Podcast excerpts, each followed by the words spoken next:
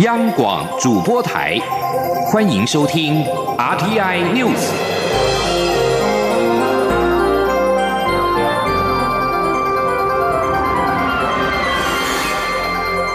听众朋友您好，欢迎收听这节央广主播台提供给您的 RTI News，我是张顺祥。首先把新闻焦点关注到世界卫生大会，台湾没有受邀出席观察员。但是，卫福部长陈时中跟美国卫生部长艾萨在日内瓦举行双边的会谈。艾萨在会后透过推特公布这场会面，并表达力挺台湾参与世界卫生大会 （WHA） 的立场。我外交部除了对艾萨表示感谢之外，更强调台湾不应该被缺席，因为台湾可以为世界组织 WHO 的目标做出积极的贡献。央广记者王兆坤的报道。美国卫生部长艾萨在推特发文表示，他与台湾卫福部长陈时中会面，一起讨论了全球健康议题与伊波拉。台湾人民在世卫大会需要一个发言权。外交部则在推文中代表台湾政府与人民感谢艾萨的关心及支持，并强调台湾可为世卫组织的全民军舰目标做出贡献。外交部发言人李宪章说：“就像陈部长讲的，这两天台湾这两个字在日内瓦是最夯的名词啊，所以我想，即便我们不能在场内里面跟大家平起平坐，但是我们希望透过这样一个全面性的呃国际上的一个诉求，能够让国际社会了解到台湾缺席对国际社会上的损失。”二零一八年第七十一届世卫大会，有十五个友邦向世卫组织提案邀请台湾以观察员身份参与世卫大会。今年则有十四个友邦。去年为我进行二对二辩论的友邦是史瓦蒂尼、所罗门群岛、马绍尔群岛、圣文森。今年则是史瓦蒂尼、洪都拉斯、马绍尔群岛、圣文森。去年有美国、日本、澳洲、加拿大、德国、纽西兰等理念相近国家在大会以直接或间接发言方式支持台湾。至于今年的情况，外交部将在适当时机正式对外说明。中央广播电台记者王兆坤台北采访报道。同样在场外，民进党立委医师工会全国联合会的理事长邱泰元，二十一号在世界卫生大会召开期间，在日内瓦举办国际研讨会，说明台湾社区医疗以及安宁缓和照护等成就受到各界的肯定。世界卫生大会在瑞士的日内瓦召开，医师工会全国联合会 （TMA） 跟世界医师会 （WMA） 二十一号共同主办基层医疗国际研讨会。WMA 是全世界最具代表性的专业医师组织，历年来对 TMA 以及台湾参与 WHA 相当支持，连续二年致函 WHO，呼吁邀请台湾参与 WHA，并且多次在国际公开场合发言支持台湾。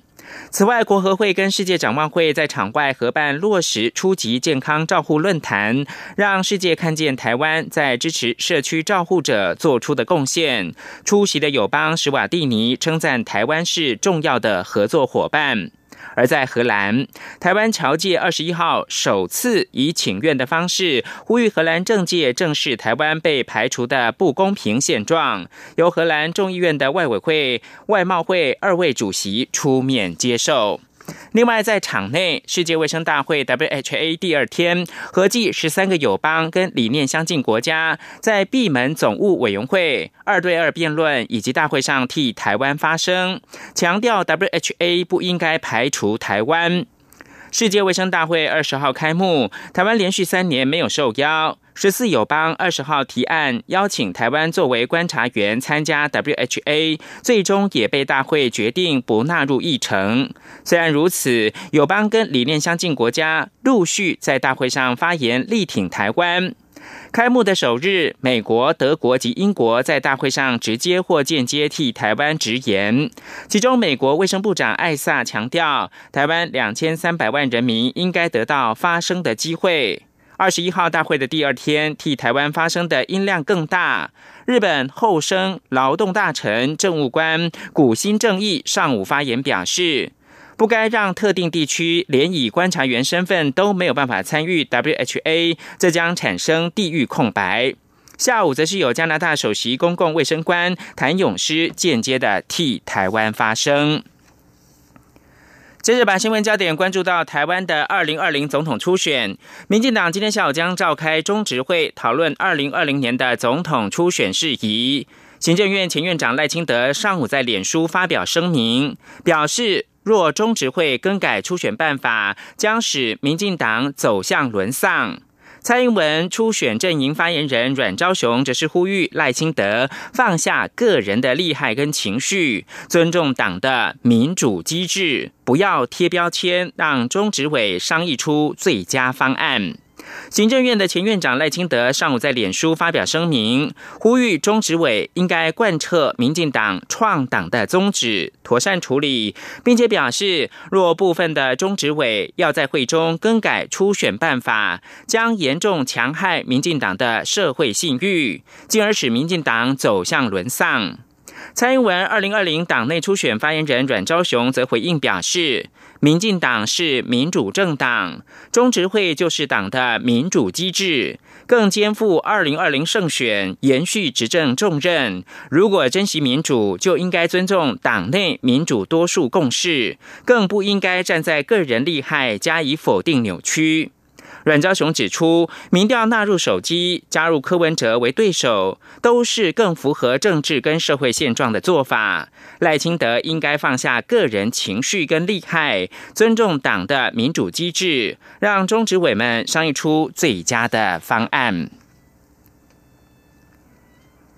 民进党今天将召开中执会讨论二零二零总统初选日程，蔡赖阵营正面对决。全国各县市旅外同乡会在中执会前举行记者会，宣布。全国各县市旅外同乡会蔡英文后援会成立，并且高喊“同乡停小英，改革不能停”，全力支持蔡英文总统继续承担二零二零总统大任，也呼吁民进党的总统初选竞争不宜激烈，应该给蔡总统在四年机会，执政才会更完整。记者刘玉秋的报道。民进党内总统初选蔡赖之争越演越烈，初选日程至今只未定案，将在二十二号的中指会上进行讨论。蔡赖阵营将正面对决。不过，在中指会召开前，全国各县市的旅外同乡会特别举行记者会，宣布全国各县市旅外同乡会参议馆后援会成立，并强调面对二零二零空前险峻的国际情势，中共的百般压迫，在这关键时刻，为了台湾，为了蔡总统，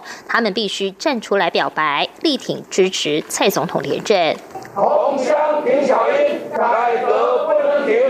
发起全国各县市旅外同乡会参与后援会联署的中华民国云林同乡总会总会长黄明德表示，他们齐聚一堂的唯一目的就是力挺蔡总统。他并认为，民进党内初选不宜过于激烈，政治是一时的，应该再给蔡总统在四年的机会，执政才会更完整。世界彰化同乡总会总会长蔡天琪也说，蔡总统必须连任成功，改革才能继续。这三年来。改革、经济开放，台湾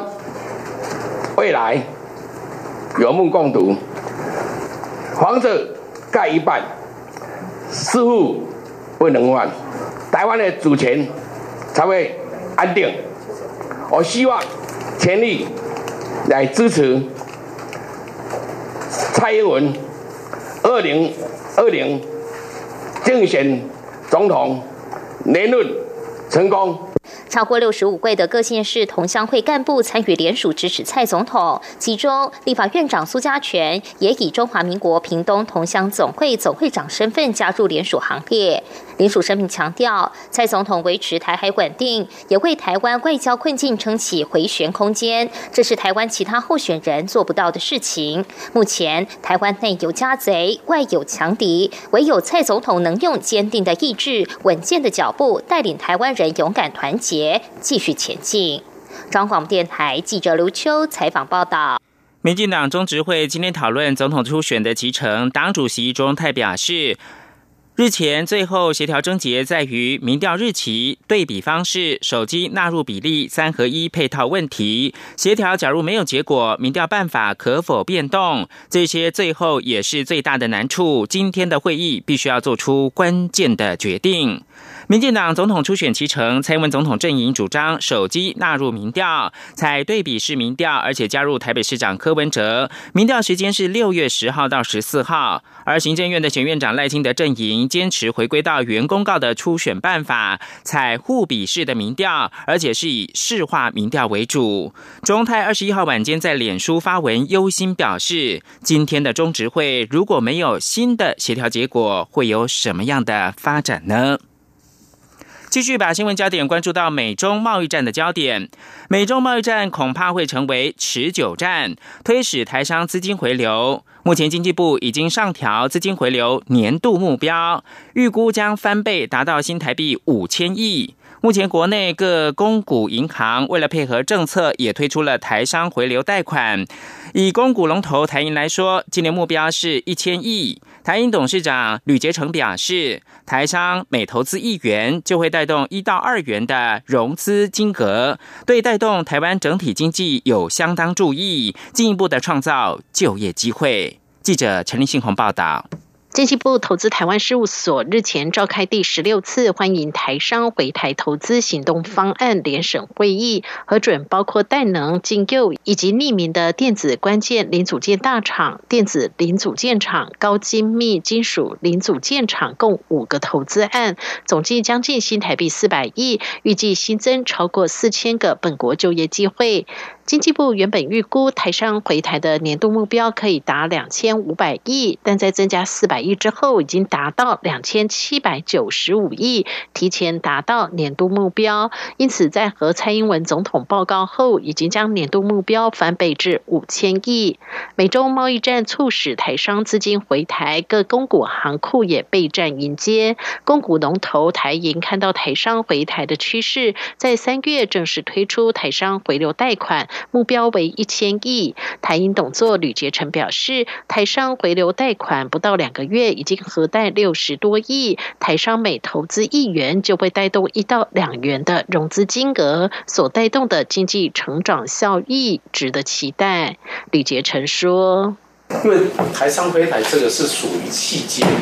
那契机因为他拜访到收件到核定。”都要一两个月嘛，啊，啊，这个我们倒不一定，所谓的一千亿一年内全部做完不一定，因为这个速度越来越快。为什么？到目前是两千八百亿的这个台商的资金要回来，但是呢，每一每一块钱的自有资金就会带动一块钱到两块钱的融资。李基成也指出，美洲贸易战使台商供应链受冲击，但会带动台商资金回流以及新南向合作，对整体经济发展仍有正面注意。因此，美中贸易战对整体经济的影响，他认为应是台商短空，台湾长多。中央广播电台记者陈林信鸿报道。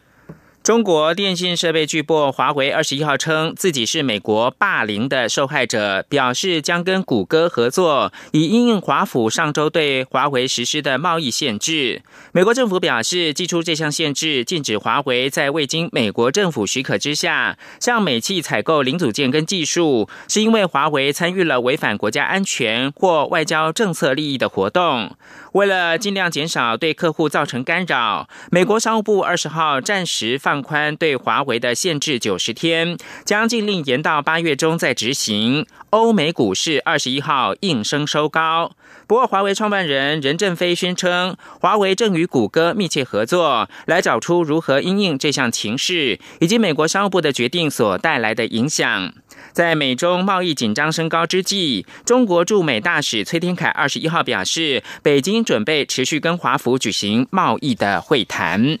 而在英国，为了突破僵局，英国首相梅伊二十一号表示，如果国会议员支持他所谓的新协议，将可就是否举行第二次脱欧公投进行表决。虽然这项措施是主要反对党工党的重要诉求，但这也是受到脱欧支持者，也就是保守党人的强烈反对。梅伊表示，这项提议将是国会结束政治僵局的最后机会。这项僵局已经阻碍了整个英国脱欧进程，并且引发人民的愤怒。以上新闻由张顺祥编辑播报。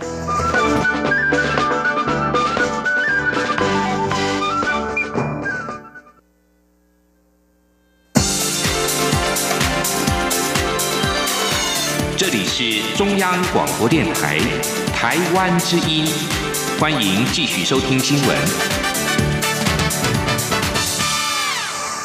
欢迎继续收听新闻，我是陈怡君，来关心环保方面的议题。海洋委员会在日前公布了台湾海洋废物地图。二零一八年上半年的统计指出，新竹县的海洋废弃物是百分之百岸基垃圾，金门、澎湖和云林的海洋废弃物都是海漂垃圾。海委会主委李仲威今天表示，金门、马祖的海费来源主要是中国。海委会海保署除了检测水质，也运用卫星、无人机空拍监控。记者王维婷的报道。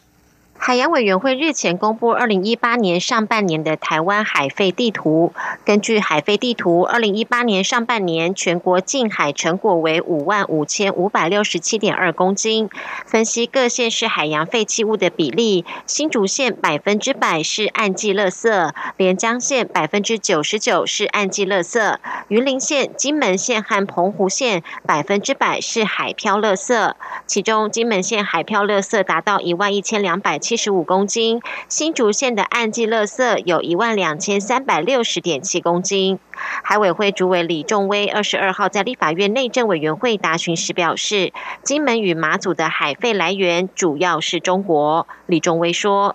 哪几个县市是最多的海域？这个其实，在北边的是新北市，在南边的是嘉义跟台南，是吗？你有没有发现，连新竹县也很多？”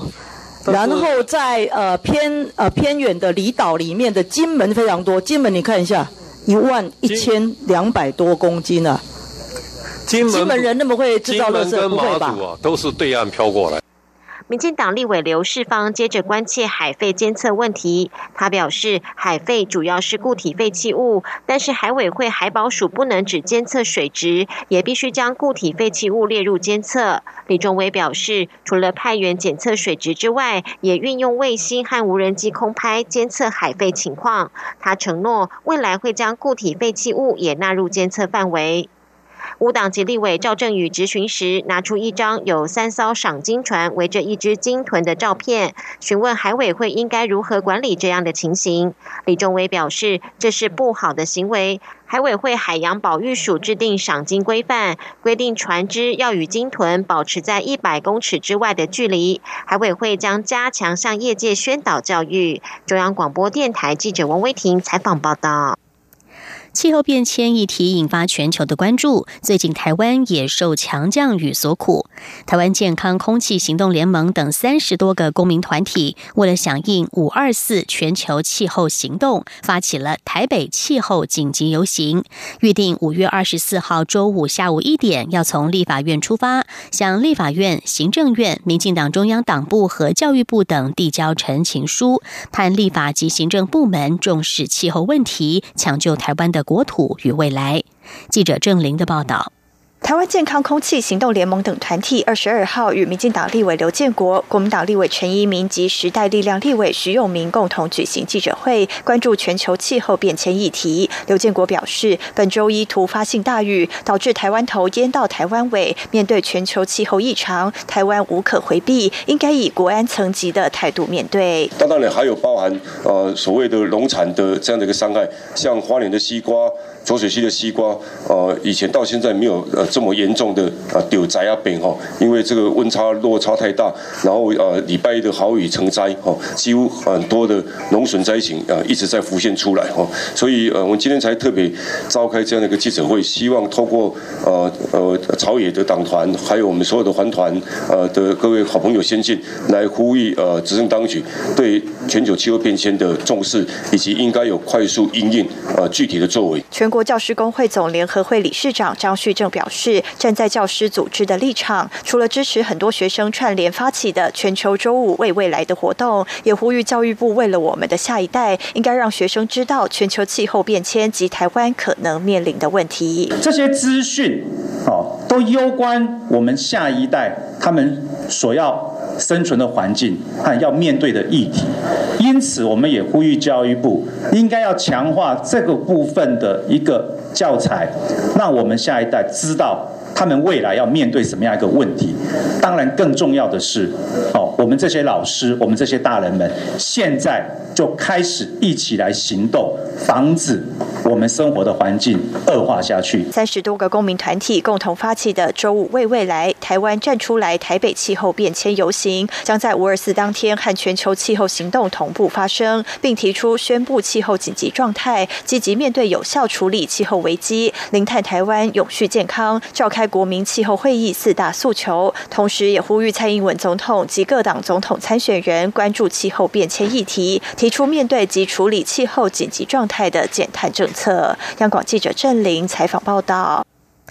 今年的大学学测结束，也引发了对入学制度的讨论。今年的大学学科能力测验的采集方式改变了，加上数学科满积分人数暴增，使得高分群学生在热门校系的个人申请第一阶段没有办法分出高下，全部挤进了第二阶段的真试，引发家长团体抗议，担心考生的权益受损。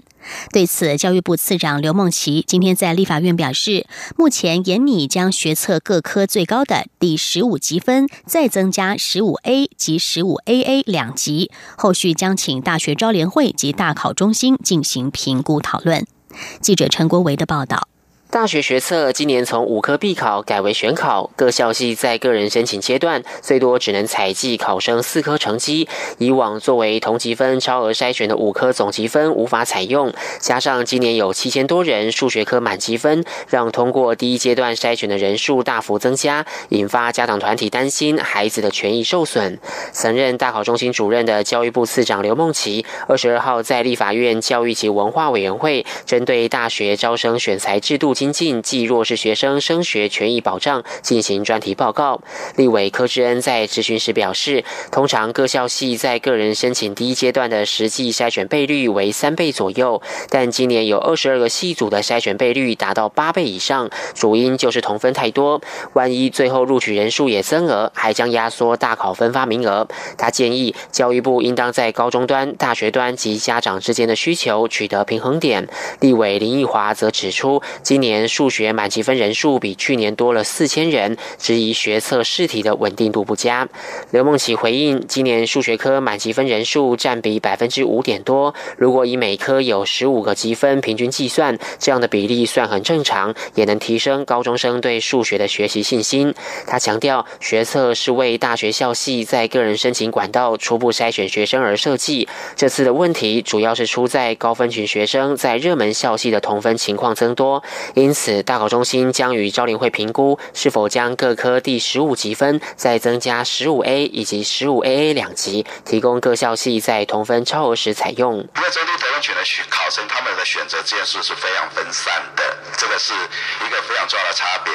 顶尖的学生会集中在少数热门科系，才是会造成那些少数的校系是有高额的同额筛选。所以，基本上如果我们在不变动现行制度，做最微小的处理。的话，其实只要处理在顶尖的这些学生的同分必须。刘梦琪也提到，统计今年个人申请相关数据后，可以发现，无论是各校系在第一阶段实际筛选倍率，或通过第一阶段筛选的考生分发率，整体平均值都和去年差不多。最后全部也只增额录取二十名。至于外界关注清大电机乙组这次正取四十名，被取三百九十二名，最终获分。发至备取第八十三名。招联会分析第八十四名之后的三百零九名考生志愿选填情况，有五十五人分发至台大各系，八十九人到交大，未获得分发者有五十六人。中央广播电台记者张国伟台北采访报道。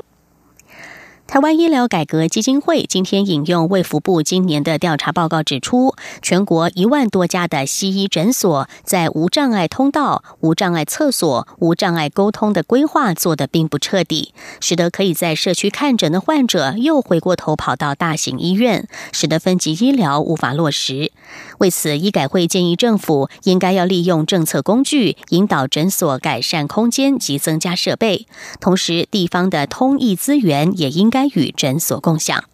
记者肖兆平的报道。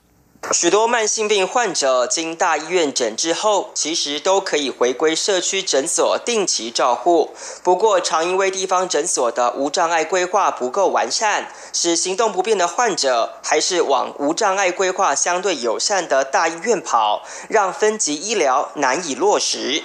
行无碍协会总干事许朝富表示，有身障者带小孩看诊。但自己却进不去，只好请人帮忙带小孩进诊间看病，这令身障者相当难堪。还有，就算身障者顺利进得了诊间，但如何上诊台也是常见的就医障碍。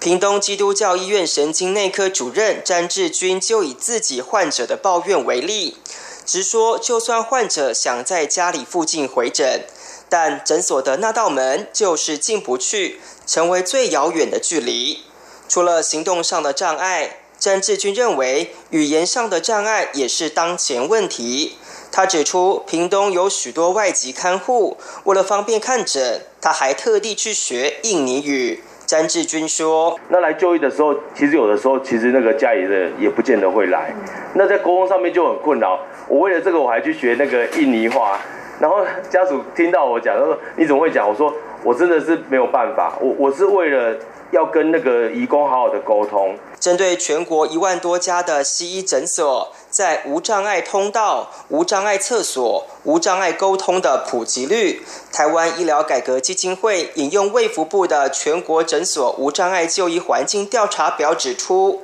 同时具备无障碍通道、无障碍厕所的仅有两成一，符合卫福部三项无障碍指标的只剩下百分之五。换言之，基层医疗的无障碍工作还有很大进步空间。董事长刘淑琼说：“同时。”有无障碍通道跟无障碍厕所，这个是大家使用的非常普遍的哈。全国大概只有百分之二十一的诊所哈符合这两个条件。那如果我们把无障碍沟通再加上去啊，全国只剩下百分之五哈的诊所符合这三个条件，所以这个可以说是比例相当的不理想。为了使社区诊所更有亲近性，医改会建议政府可以运用基金补助或者是认证等方式。引导诊所加以改进，而地方政府的通译资源也可以与地方诊所共享使用。长期来说，更应该推动修法，要求面积大于一千平方公尺的诊所应纳为无障碍设施的公共建筑。中央广播电台记者肖兆平采访报道。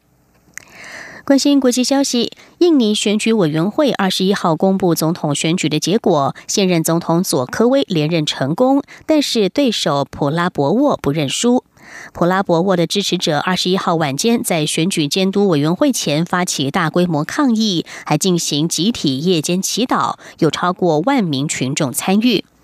印尼警方在今天凌晨十二点过后，对聚集在雅加达市中心丹纳阿邦区的群众发射了催泪瓦斯。警方在今天上午表示，已经在首都雅加达逮捕了至少二十人，指控他们煽动暴乱。电视画面显示，数十名抗议人士聚集在雅加达市中心的丹纳阿邦区，他们的身后冒出阵阵浓烟。而在选举监督委员会前方，也聚集了另外一批群众，他们对警方投掷石块。示威者二十一号一开始是和平的，但是在晚间转趋暴力，迫使警方发动催泪瓦斯来驱散群众。媒体报道，警方机动小组所在的一间公寓附近所停放的汽车遭到了纵火焚烧。警方发言人说，截至目前，已经有超过二十人因为被警方视为挑唆者和犯下其他罪行而被逮捕。美国前副总统打算争取民主党二零二零年总统提名的拜登，近来频频出席造势活动，争取支持。他十八号在费城的造势活动上批评北韩领导人金正恩是独裁者，北韩官媒不甘示弱的回呛拜登，连当人的基本素养都没有。北韩这项猛烈抨击与平壤一再提到金正恩和美国总统川普之间的良好关系形成了鲜明对比。金正恩四月间曾经表示，尽管他和川普二月在越南举行的第二次高峰会破局，但他们的私人关系依然相当良好。以上 T I News 由陈义军编辑播报，谢谢收听。更多的新闻，欢迎上央广网站点选收听收看。我们的网址是 triple w 点 r t i 点 o r g 点 t w。这里是中央广播电台。